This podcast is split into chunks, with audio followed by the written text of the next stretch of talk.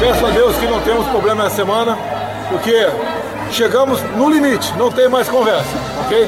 O povo está conosco, as Forças Armadas ao lado da lei, da ordem, da democracia e da liberdade também estão ao nosso lado e Deus acima de tudo. Vamos tocar o barco? De repente era aquela corrente da frente. Não era bom quando a gente cantava isso? É que foi um período muito difícil, né? Tem muita história, muita gente morreu na ditadura, né? Essa é a questão. Desculpa, eu vou falar uma coisa assim. Na humanidade não para de morrer. Ele teve um, um pouco de febre no dia 11 e ele tomou uma dipirona, melhorou. E aí no sábado ele teve febre de novo, foi quando a gente decidiu levar ele no AMA, no bairro do Limão. Teve o diagnóstico de pneumonia mandaram ele fazer um tratamento em casa, né? E aí ele passou o final do sábado bem, o domingo ele ficou bem, só que na segunda-feira ele amanheceu com falta de ar e uma tosse seca e transferido para o hospital Cachoeirinha. Nessa mesma segunda-feira, dia 16, às sete e meia da noite, ele acabou falecendo.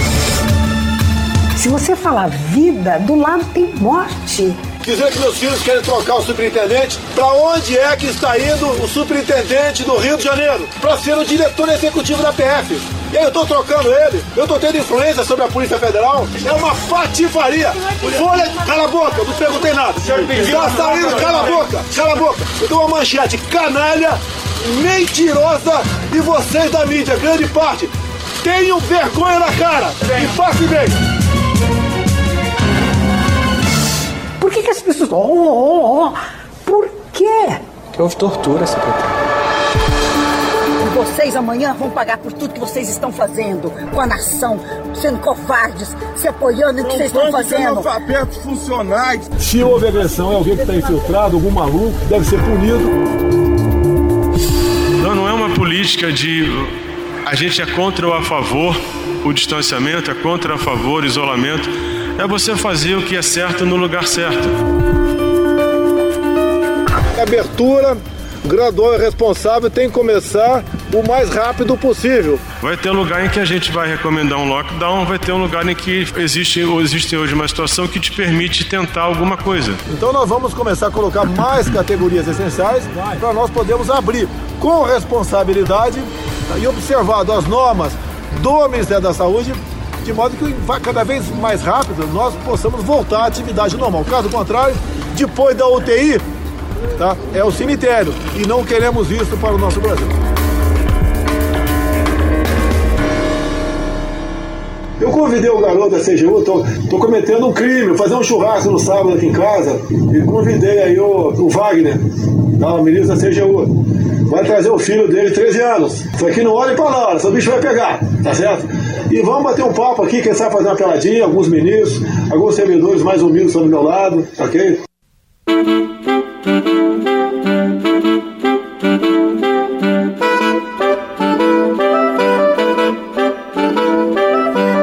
Você ouviu como de costume os principais assuntos da semana na voz daqueles que os protagonizaram. Doutor, o governo joga, eu não quero escutar. Trajamos luto e bebemos crise. Bêbados estamos e o equilíbrio ainda é uma vertigem. A falta de respiradores seca o peito. Já não há mais lonas armadas. Passei pelas praias da Ilha do Governador, estavam todas fechadas. Choramos as mortes sem despedida. Marias, Clarices, Mãe Gentil. Na ladeira onde desce o rolimã há um buraco. Dentro dele sambam os convidados do churrasco, é coisa dos homens, ao som do ronco dos arroubos de uma nostalgia senil. Bárbaro sem véu, como a namoradinha de um Brasil que não conhece o Brasil. País que tem fome, país que tem raiva e que, diferente do Aldir, viciou-se na ilusão. Como viaduto, cai a tarde e que não seja tarde demais para sair de onde estamos. Ainda é tempo de pedir perdão, mas para que pedir se nós mesmos não nos perdoamos? Esse é o Tem Método, podcast original da Band News FM.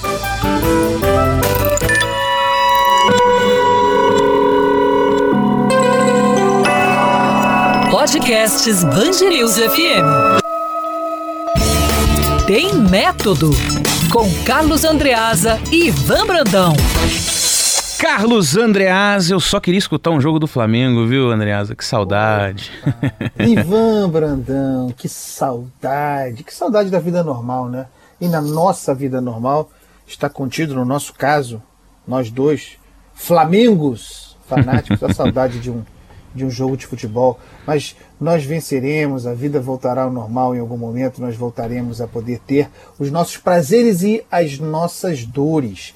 As nossas dores que não nos deixam, Ivan Brandão. Que texto bonito! De novo, Ivan Brandão. Cada dia você se supera, cada dia você apresenta um texto melhor. Esse texto de abertura, para deixar bastante claro aqui, acho que é óbvio para todo mundo, mas não custa registrar, uma belíssima homenagem de Ivan Brandão a Aldir Blanc, que nos deixou recentemente, sem o registro, sem a homenagem devida do Estado brasileiro, mas talvez Aldir até preferisse assim, desse jeito, sem o reconhecimento. O, Ivan costurou o texto, a perda do Aldir Blanc, letras do Aldir Blanc, a nossa realidade terrível brasileira, submetidos à peste e, para fazer referência a um episódio anterior do nosso podcast, as pestes dentro da peste, não é isso, Ivan Brandão? Bom é dia, isso. Boa tarde, boa noite. Fácil escrever, né? Usando as palavras do Aldir Blanc, que aliás é, não foi o único grande que nos deixou essa semana.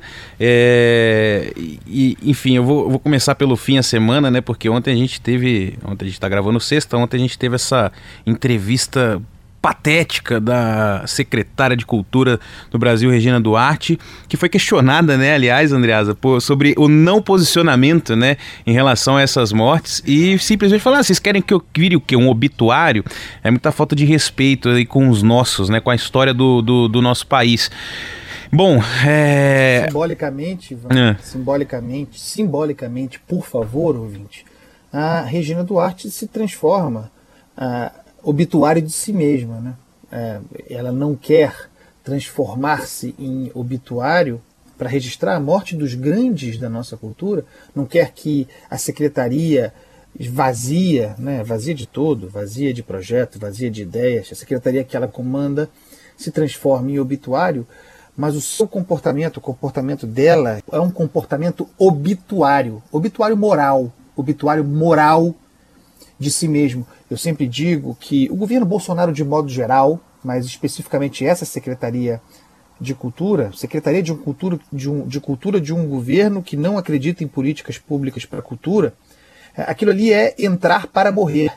Você entra para morrer. Ela é a quarta ocupante dessa, dessa cadeira, dessa secretaria, e foi escolhida, isso é muito importante dizer, porque é, é, sinaliza para vários outros ministros do, do, governo Jair Bolsonaro. É um governo narrativo, é um, não é um governo real, não é um governo que tenha base, pilares na normalidade. É um governo cuja existência se dá no plano do texto, da narrativa.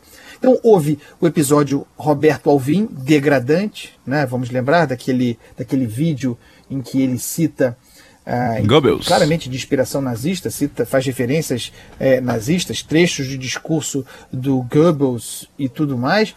A cultura não pode ficar alheia às imensas transformações intelectuais e políticas que estamos vivendo.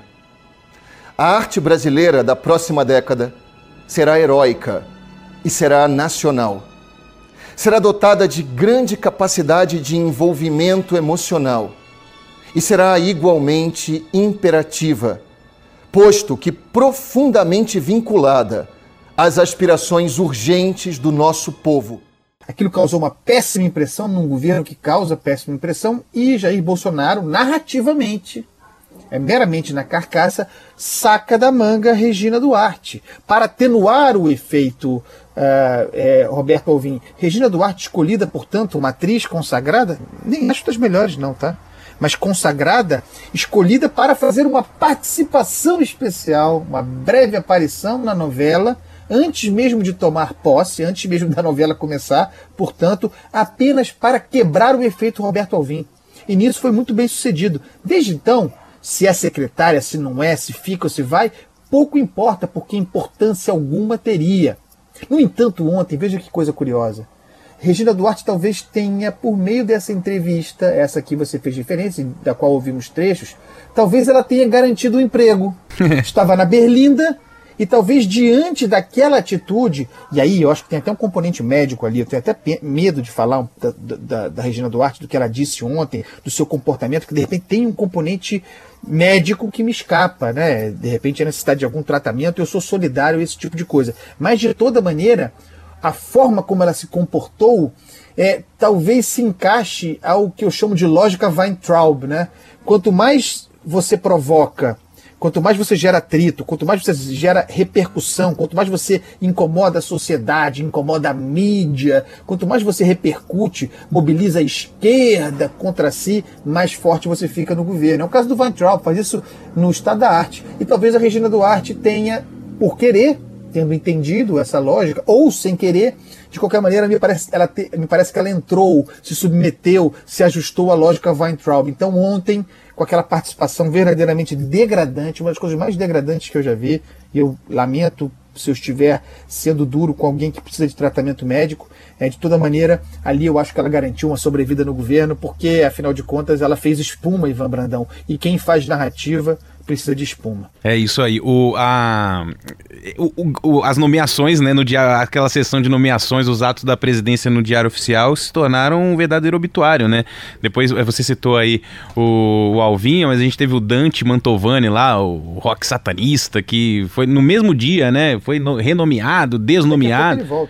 É, então, aí eu até brinquei com um ouvinte nosso na, no Twitter esses dias. Eu falei, imagina se o, se o Diário Oficial ainda fosse impresso, né? O que, que a gente estaria gastando de papel, que é um tal de mata e ressuscita nesse governo que não tá no gibi. Agora, Andreasa, a gente teve, e foi até assunto da sua coluna na Band News FM uma, um episódio muito esquisito, né, envolvendo aí aquela marcha de Bolsonaro com os empresários rumo ao Supremo Tribunal Federal. Você ficou com essa impressão também de que o, o Bolsonaro fez de Dias Toffoli um ministro do Planalto, um ministro do Executivo, porque foi uma, uma cena sem precedentes, né, para a gente continuar usando esse tema, porque tudo nesse país, que é tudo que acontece em 2020 é sem, é sem precedente e foi tudo muito esquisito, né, essa marcha do, do presidente com os empresários.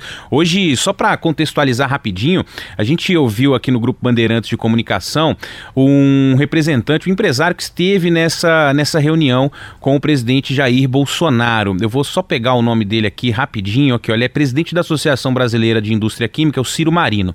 O que, que ele falou? Falou que a reunião com o presidente tinha o objetivo só de discutir medidas mesmo, apresentar ali quais eram as dificuldades de cada setor, apresentar é, é, é, soluções né, para combater essa crise. E aí o que, que ele falou? Que de repente o presidente teve a ideia de que, bom, vamos ao Supremo, vamos falar com o Supremo, mas vocês têm que falar isso lá para o ministro Dias Toffoli. Em 10 minutos ele arrumou uma reunião e que os empresários, na, na, na fala do Ciro Marino, acharam que eles iam ao Supremo para apresentar as mesmas questões que foram apresentadas ao Planalto, mas que no fim eles se sentiram é, mais ou menos usados ali como uma massa de manobra do presidente para pressionar o Supremo Tribunal Federal a dar uma, uns passos para trás em relação àquela decisão né, que permite que governadores e prefeitos tomem as medidas necessárias para conter a pandemia e que em nenhum momento ele, aliás, ele fala pela indústria química falando, ó, a gente faz o que diz a OMS, a gente faz o que dizem os governos e as prefeituras. Então ficou esse meio, esse disse-me-disse. -disse. Nós saímos da reunião com a impressão de que nós estávamos atuando até como facilitadores do diálogo entre a presidência da República e o Superior Tribunal Federal. Né? Não, não foi nenhum momento, nenhum momento a intenção pressionar qualquer que seja o órgão, até porque as indústrias de forma geral, e aqui eu não posso falar pela coalizão como um todo, mas eu posso falar pela indústria química, a nossa posição tem sido muito clara. Nós estamos seguindo o, o, que a OMS definiu ou que as autoridades, quer sejam federais, estaduais ou municipais, têm definido para, para a atuação. E aí o que parecia, é, a princípio, ser um ato conciliador, na verdade, abre uma, uma outra crise, né? Porque ficou mal, não só o Dias Toffoli, como os empresários ali também, né?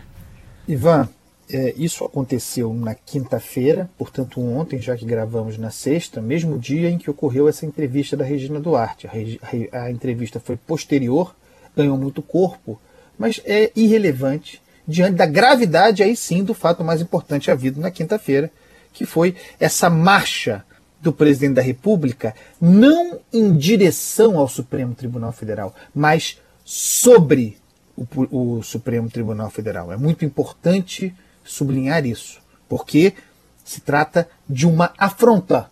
Se trata, sim, de uma blitz, de um constrangimento, se não a Dias Toffoli, aos demais ministros do Supremo. Nós estamos falando de um poder avançando sobre outro.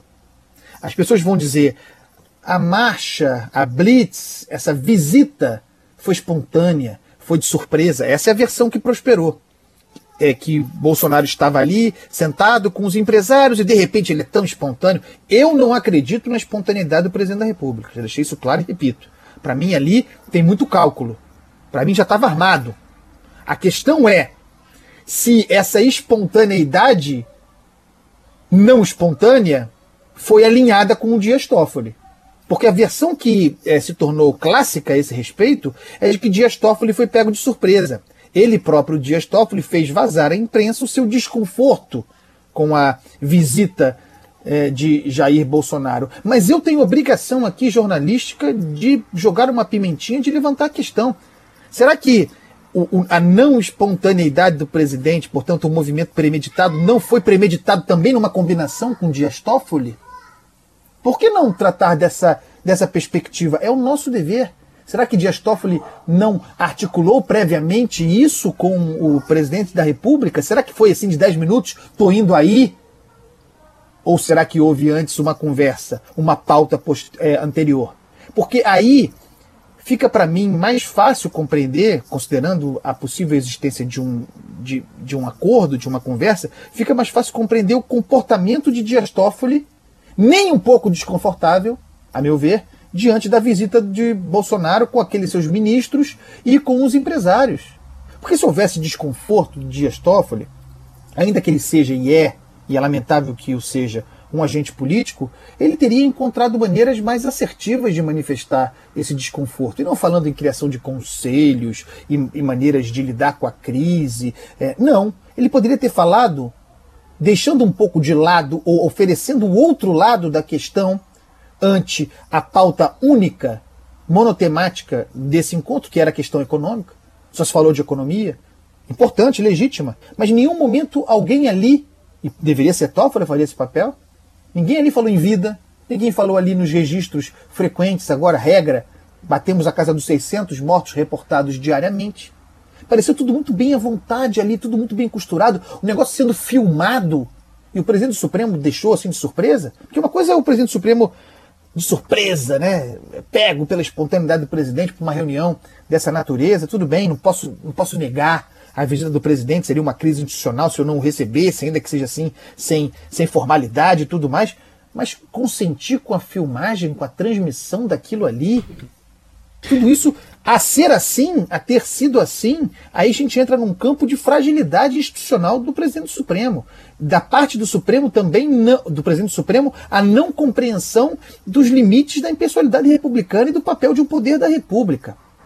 Ainda que é, a gente possa discutir essa bola que eu levantei do consentimento maior ou, ou menor, espontaneidade é, maior ou menor, de qualquer maneira, o presidente da República entrou porta dentro do Supremo Tribunal Federal ontem para constranger, se não Dias Toffoli, os demais ministros. Notadamente, Alexandre de Moraes, que é aquele que é, registrou, que decidiu monocraticamente que decretos presidenciais não poderiam interferir, não poderiam, portanto, derrubar ou limitar os decretos determinados por governadores e prefeitos. Esses decretos, que segundo o presidente da República, são os responsáveis pela crise econômica, o que não é verdade, a crise viria de qualquer maneira. Então, ontem também teve essa dimensão em relação ao Alexandre de Moraes, de dividir com o Supremo a, responsabilidade sobre a crise econômica, jogar sobre o Supremo a responsabilidade sobre a crise econômica. E tem também a pressão sobre o Celso de Mello o Celso de Mello que conduz, que é o relator do inquérito que investiga o presidente da República, no caso Sérgio Moro, investiga também Sérgio Moro. Se a gente pegar, Ivan, para concluir essa reflexão, uma linha do tempo hipotética, hipotética não, porque a, a, linha do tempo é real, mas eu vou desenhar ela aqui para, para reflexão de hipóteses da parte do nosso, do nosso ouvinte. Se nós pegarmos o comportamento do presidente em relação a afrontas institucionais, a linha, a cronologia é muito clara. E vendo essa cronologia, a gente entende, a gente espera, na verdade, que coisas como essa de ontem acontecessem. Ontem, quinta-feira, nós gravamos na sexta.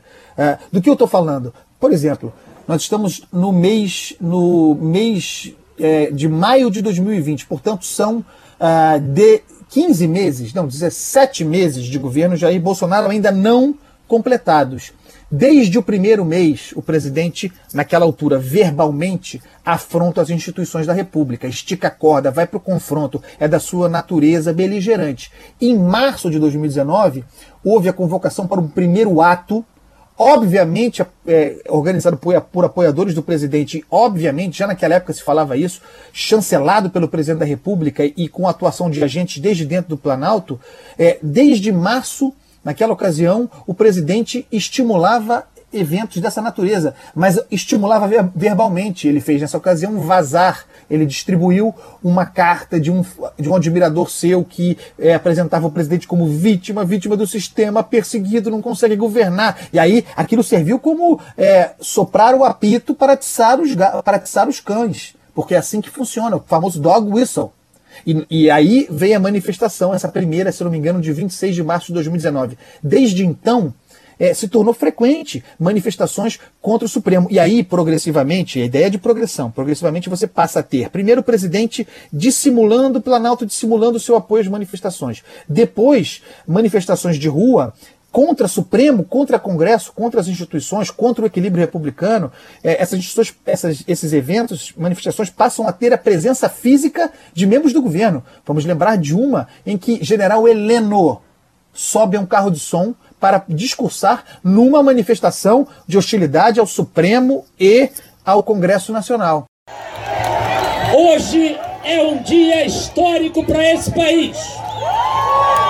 Nós acabamos de chegar, presidente da República e sua comitiva, da reunião do Grupo dos 20, que reúne os maiores países do mundo em Osaka, no Japão mais uma vez as previsões dos esquerdopatas, dos derrotistas, fracassou. Nessa aqui foi nessa, agora nessa... o Onix estava, né? Que os jornalistas Isso. foram agredidos. Mas aí, Ivan, o que acontece? É, e me desculpe por me estender. Você, você vê um, um crescimento, um, uma, uma linha do tempo de adesão progressiva e de estímulo progressivo se abrindo, se tornando público do presidente esse tipo de manifestação. No entanto, é, até o surgimento da peste entre nós, até a Covid-19 se estabelecer entre nós, essa adesão do presidente era meramente verbal. Mas era óbvio que escalaria a primeira oportunidade para a presença física. Então, agora, já em março de 2020, depois de todo esse histórico de atiçamento, de arreganho autoritário verbal, apoiando manifestações físicas é, de hostilidade às instituições, o presidente se sentiu à vontade para não apenas defender, estimular, divulgar as manifestações, como participar delas fisicamente ele próprio. Já houve duas ou três aquelas em que ele fica ali é, em frente ao Palácio do Planalto, vendo a, a, turba gritar, xingar, atacar, reganhar os dentes contra as instituições, como se ele estivesse no, no piquenique na casa dele, olhando as crianças brincarem no jardim. Não houve aquele, aquele episódio daquele discurso inacreditável, afrontoso diante do quartel-general do Exército. Era questão de tempo, faz sentido, a, a, lógica se encaixa. Era questão de tempo até que ele se sentisse à vontade, mesmo como fez ontem, portanto, para avançar fisicamente constranger o Supremo Tribunal Federal. É como eu tenho dito, aquilo ali foi uma marcha sobre o Supremo, foi uma blitz contra o Supremo, foi uma emboscada, foi uma armadilha o presidente é uma emboscada. O presidente emboscada Jair Bolsonaro. E emboscou não apenas os empresários, porque foram emboscados, constrangidos a participar disso, uns com maior ou menor, uns com, algum, com maior é, interesse, com maior gosto em participar, outros com constrangimento, levou seus ministros e fechou, cercou, emboscou o Supremo Tribunal Federal. Agora a questão central é como reagirá aquele que tem pressa e está com, tá com a faca nos dentes Celso de Mello, né, Ivan? Pois é, você citou o Celso de Mello, citou o Alexandre de Moraes, ainda tem o Barroso, né, que tomou aquela decisão monocrática que eu acho que de, de, todas elas é a que mais é, denota uma interferência de um poder no outro, que é a da expulsão dos, dos, dos diplomatas venezuelanos, porque aí é uma prerrogativa do executivo e pronto. Mas aí ele usou a pandemia e tal. Agora, ah, o que me. O que a, me a ah. invasão de prerrogativa do executivo pelo Supremo, nós tratamos na semana passada, essa invasão, é, essa invasão ocorre. É Sim. incontornável. Né? E, é, e é perigosa porque como invade prerrogativa de outro poder, é, é um manifesto é uma manifestação, portanto, autoritária, convida o autoritário a um baile. né? Convida aquele autoritário essencial orgânico para o baile. Não é, não é bom convidar o melhor dançarino para o baile se você, uh, se você quer vencer a, a... a, competição. É, não, exatamente. E aí, só que assim, é, esses arroubos, né, as participações do presidente é, geram isso que me, me causa um estranhamento, geram ou notas de repúdio ou passação de pano. O próprio Toffoli nessa semana passou um pano na, naquela manifestação institucional que o Ministério da Defesa fez é, em defesa do golpe militar. Nesse encontro com os empresários lá com o presidente Jair Bolsonaro, ele fez um discurso totalmente inócuo, né? Você estava falando do, da, da, transmissão, daquele show midiático, e aí a gente está no momento em que você mesmo falou, né? 600 mortes diárias, né? A gente está longe de, de, de, de, ver uma, essa curva descer. Estamos é, no meio da pandemia, com um monte de estado e município discutindo lockdown, que não é distanciamento, não é, é, é confinamento, é fechamento geral. É, e aí você vê o presidente do Supremo falando, não, que gente tem que montar aqui um, grupo, um comitê. O presidente da República, junto com seus ministros, chamando os outros poderes, chamando os estados também, né, os representantes dos municípios.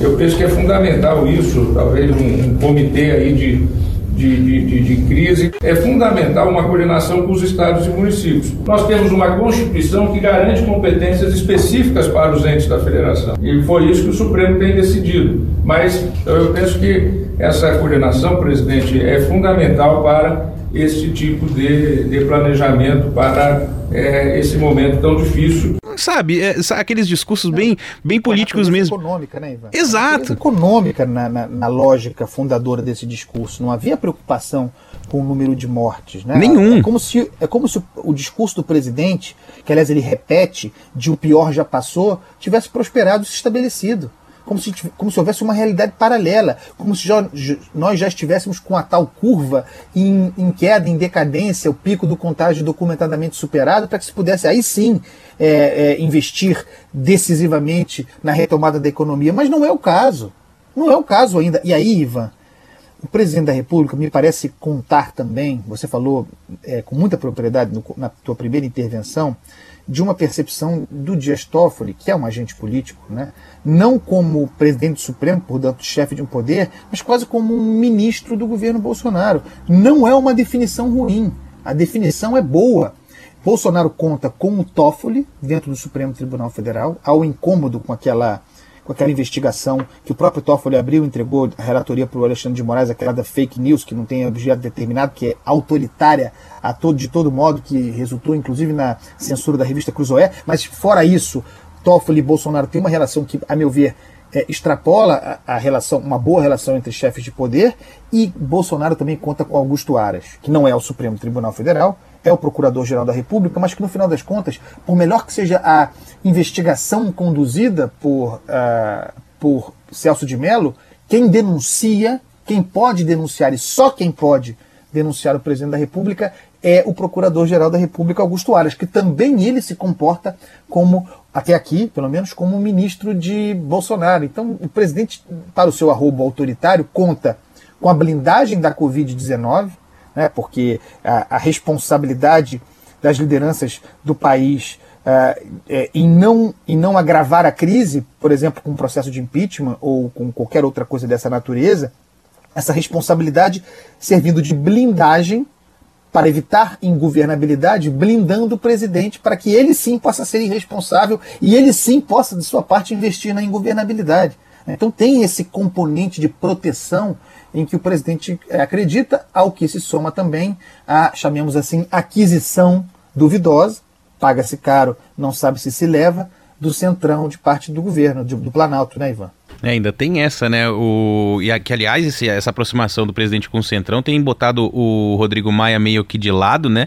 Ele deve estar tá com a cabeça mil aí, porque Preocupado. pensando né, em, em, colocar um sucessor dele lá na, na presidência da Câmara e, eh, querendo ou não, esse essa sopa de letrinhas aí que é o Centrão é, é, é o fiel da balança, né? Nas votações, enfim, tudo que acontece ali na Câmara. Então, por exemplo, se o, se o ministro Augusto Aras, ou oh, desculpa, se o Procurador-Geral da República Augusto Aras resolve denunciar o presidente, ele vai precisar dessa força política para derrubar essa denúncia lá na Câmara dos Deputados. Só fazer um, um adendo aqui, se eu chego no Supremo Tribunal Federal de surpresa, Andreasa, eu tenho que passar por oito detectores de metal. É, eu, eu, eu, eu lembro de uma vez que eu cheguei lá e eu estava sem o crachá. Esqueci o crachá, fui, tive que ir de repente para o Supremo Tribunal Federal.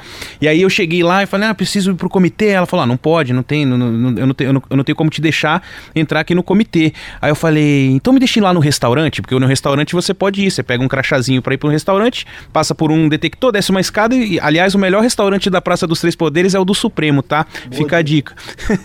Self-service barato. É, bom, fui no restaurante, mas aí depois eu subi rapidinho ali, fiz o que eu tinha que fazer, e depois eu desci, entreguei meu crachá de volta é, e um abraço. É, quer dizer, toda segurança tem suas falhas, mas é, não é um lugar ali em que. É porque eu tô falando isso porque você disse assim, né? Que parece que a relação ela transcende um pouquinho.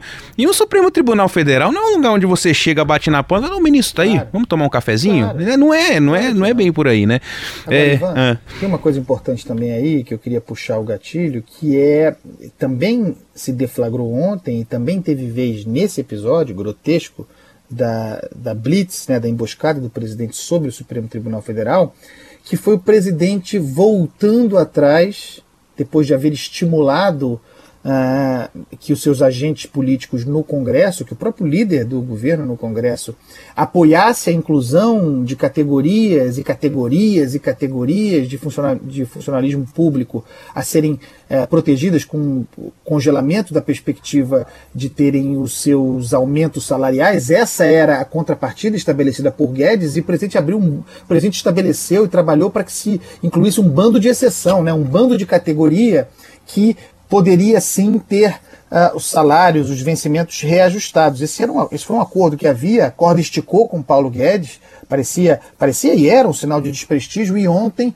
também o, o Guedes, aproveitando essa reunião para constranger o presidente, o Guedes também deu uma emboscadinha no presidente, conseguiu fazer com que Jair Bolsonaro recuasse, né, Ivan? Eu sigo a cartilha de Paulo Guedes na economia. E não é de maneira cega, não, é de maneira consciente e com razão.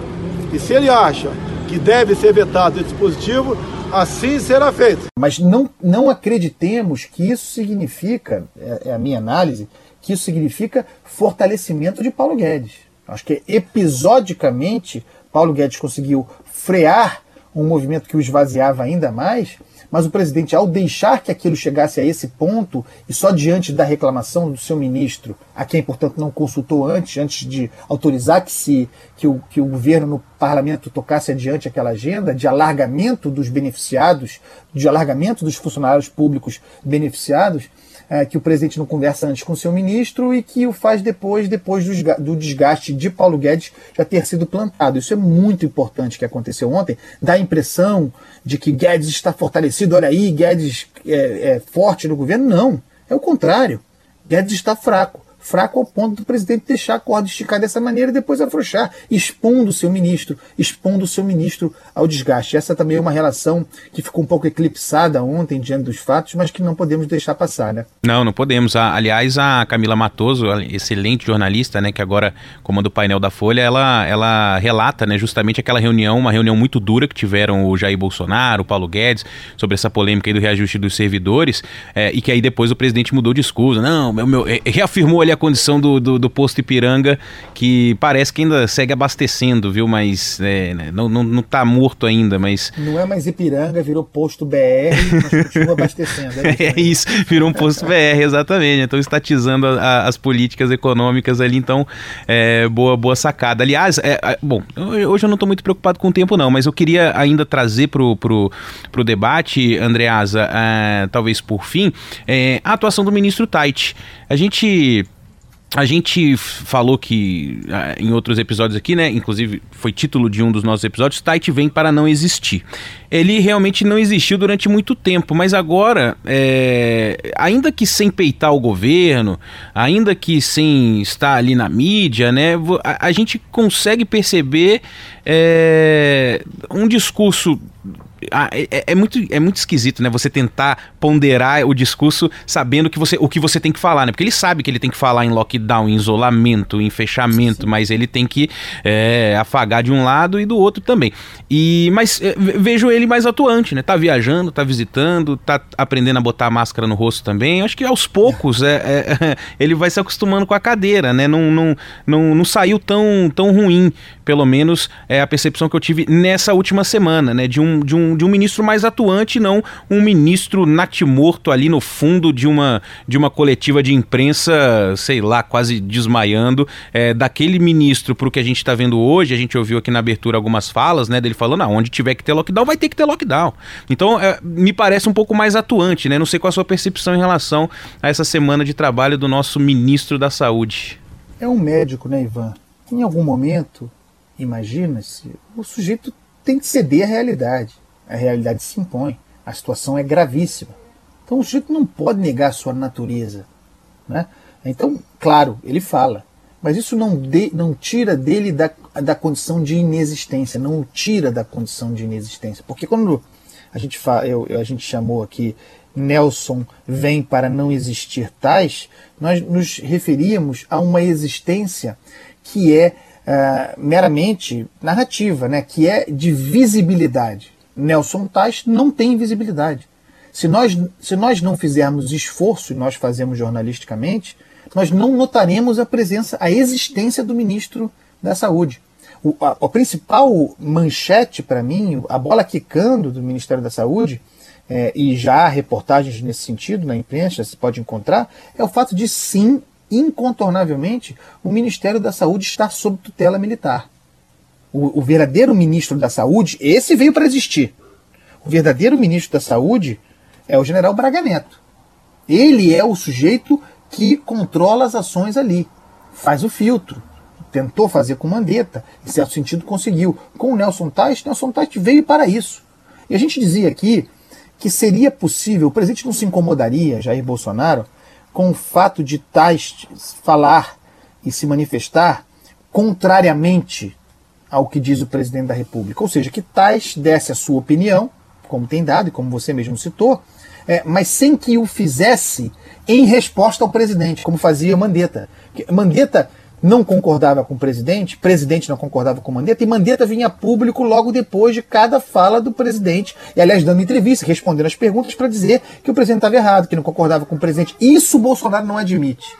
Nelson Tais veio para não existir, porque, embora tendo sua opinião, ele é, raramente a dará e só a dará se em condições de ela não ser compreendida como uma resposta ao presidente da República. Quem manda no Ministério da Saúde hoje é a Casa Civil. Aliás, de resto, vai mandando cada vez mais.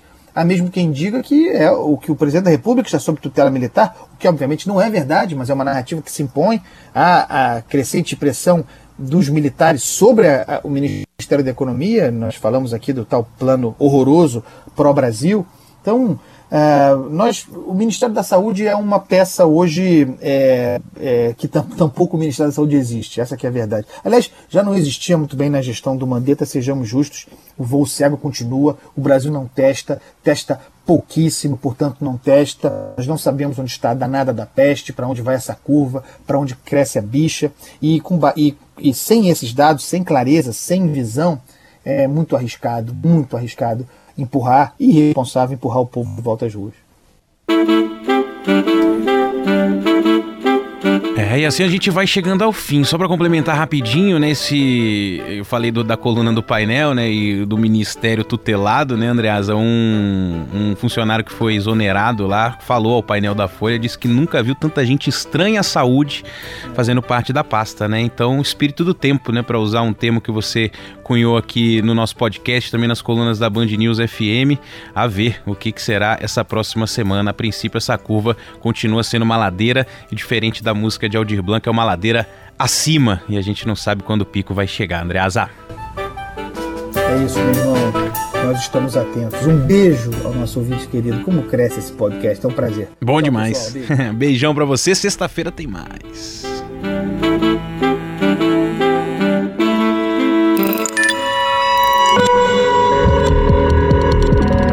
Podcasts Bangerils FM.